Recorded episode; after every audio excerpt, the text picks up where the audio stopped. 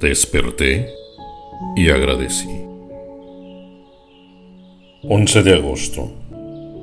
La palabra de Dios.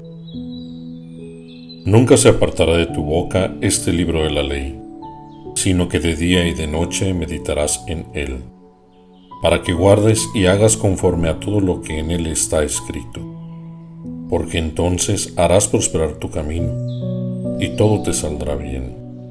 La palabra de Dios. Josué 1.8.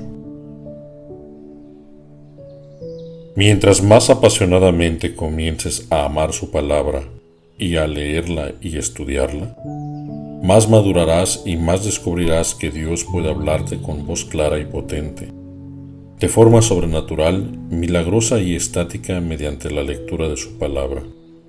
Tan pronto como empezamos a escuchar la palabra escrita del Señor, demostramos de inmediato que estamos dispuestos a escucharla. Y el Señor empieza a hablar y nos da la palabra viva. Necesitamos la palabra de todas las formas posibles. Comenzamos con la Biblia, la palabra registrada, consagrada por siglos de historia. Da resultado, lo cual es la mayor prueba de su eficacia. También necesitamos su palabra actual, respuestas directas a nuestras oraciones, revelaciones directas, mensajes, profecías, lenguas, interpretación, información llegada derecho del cielo para saber exactamente lo que Él quiere que hagamos ahora mismo. Si no conoces la Biblia, no sabes lo que te has perdido, porque ese es nuestro fundamento básico.